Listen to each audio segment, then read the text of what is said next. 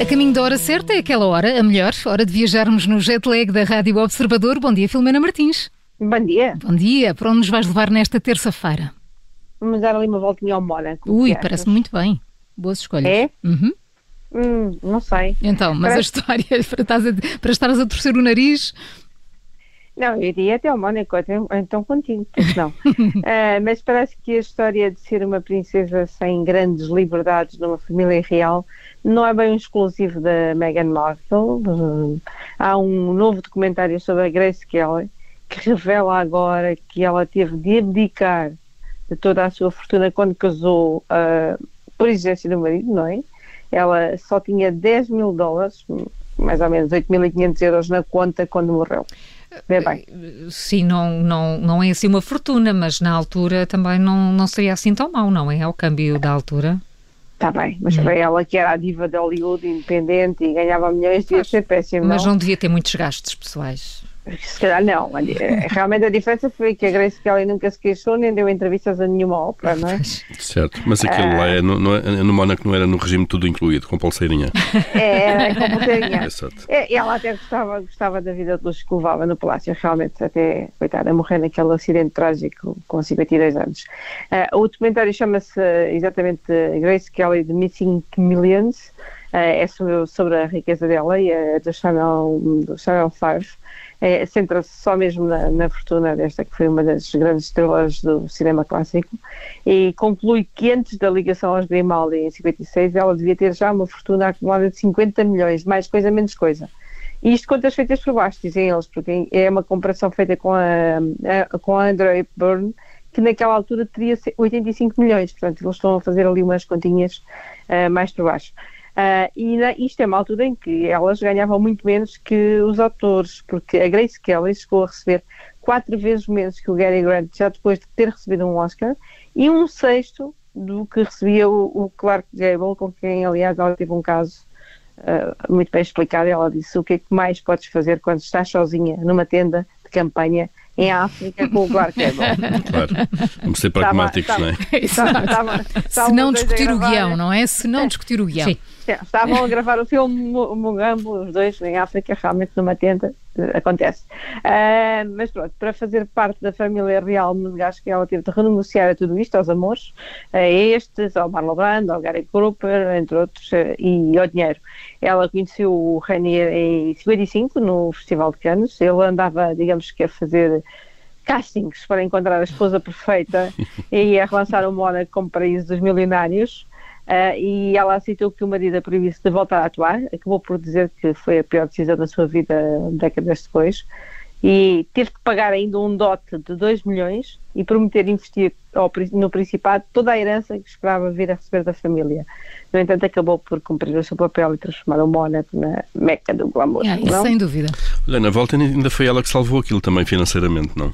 Se calhar, se calhar Dinheiro dela. não sabemos. Mas, Pelo menos que ele continua vivo e tranquilo. Bem, Agora ficamos exigentes. Depois do Mónaco, estamos curiosos para saber qual é o próximo destino. Não, não ficas assim tão glamourosa. Vamos para, para, para a floresta de Nottingham. Olha, Ah. ouvi dos bosques. Não, quase. eh, pronto, estamos no mesmo horário que, que por cá. Mas esta mulher e o marido andaram dias, ou melhor, neste caso um mês quase, sem saber que eram milionários. Eles, os dois, eh, eram jogadores habituais daquelas lotarias e euro milhões e esses jogos todos. E ela recebeu uma mensagem no telefone, portanto, vocês quando receberem vão ver, está bem? Eles- ela não foi, a dizer boas notícias sobre a sua aposta. Só que ela não ligou, porque era habitual quando ganhava tipo 5 ou 10 libras. Ah, e a mensagem é a mesma, pois, por isso É. não, não desconfiou. Não, não, não desconfiou nada. Diz que ainda jogou várias semanas até receber um mail da Santa Casa lá do sítio a pedir-lhe para, por favor, entrar na conta e ver as mensagens. E só aí percebeu que era sobre um bilhete de um jogo chamado Set for Life, que dá um prémio máximo de 10 mil libras, são mais ou menos 12 mil euros, durante 30 anos. Ah, Ou seja. hum, Como é que é? Durante 30 anos? Todos os anos Sim, recebe esse valor? Recebes Não, sim, sim, sim. Isso, Ah, isso é muito simpático. é muito É. simpático. Dá E- mais ou menos 4 milhões de euros que eu fiz as contas, não é, Paulo? É, sim, eh, três, eh, sim, está por aí. Eh, 3 vezes 12 mil, é isso, 4 É. milhões de euros. Eh, Não, está quase, acho que está a 400 mil. Mas, mas, mas são detalhes. É, é, é um, é um bom sistema porque é assim. É uma pipa de massa. É uma pipa de massa. eh, Porque já E reparaste. fazes uma melhor gestão, não é? É, exatamente, é uma poupança forçada É, quase. não, é não, pago pelo mês. não, não vais. Eh, Desde que não seja a Grace Kelly a ganhar o prémio. Tinha que dar logo tudo. Tinha que dar tudo ao Reni.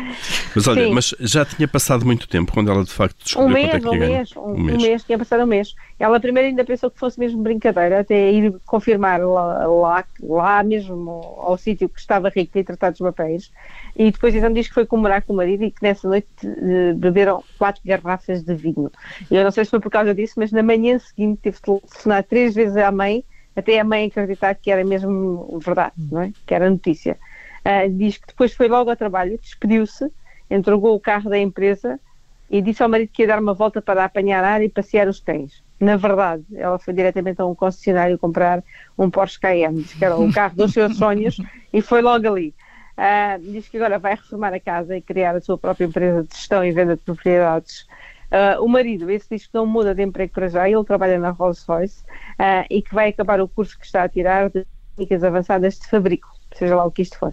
Ah, mas também vai criar uma oficina de bricolagem para passar o tempo livre a desenhar móveis de madeira, que é ele Pois, gosta. cada um tem os seus sonhos, não é? Pronto, Ela era um é Porsche, ele é a bricolagem. Pronto, e os móveis Ah, ela de madeira, tudo bem, pronto, tudo bem. E que música escolheste para, para ilustrar estas histórias? Escolhi mesmo uma que se chama Grace Kelly, e é do Mika. É, do Mika. Mika. Mika É no Mika. fecho do jet lag. Filomena, até daqui a pouco no E o Vencedor é, é já depois das É, oito e pois meia. já, já nos encontramos. Faz a tá bem? dobradinha, então. De, de, de outros Mikas. De outros Kellys. Até já então. I wanna talk to you. The last time we talked, Mr. Smith, you reduced me to tears. I promise you it won't happen again. Do I attract you? Do I repulse you with my queasy smile? Am I too dirty? Am I too flirty? Do I like what you like? I could be wholesome, I could be loathsome, guess I'm a little bit shy. Why don't you like me? Why don't you like me without making me try? I try to be like Grace Kelly, mm, but all her looks were too little Freddie. Mm, I've got an entity mind.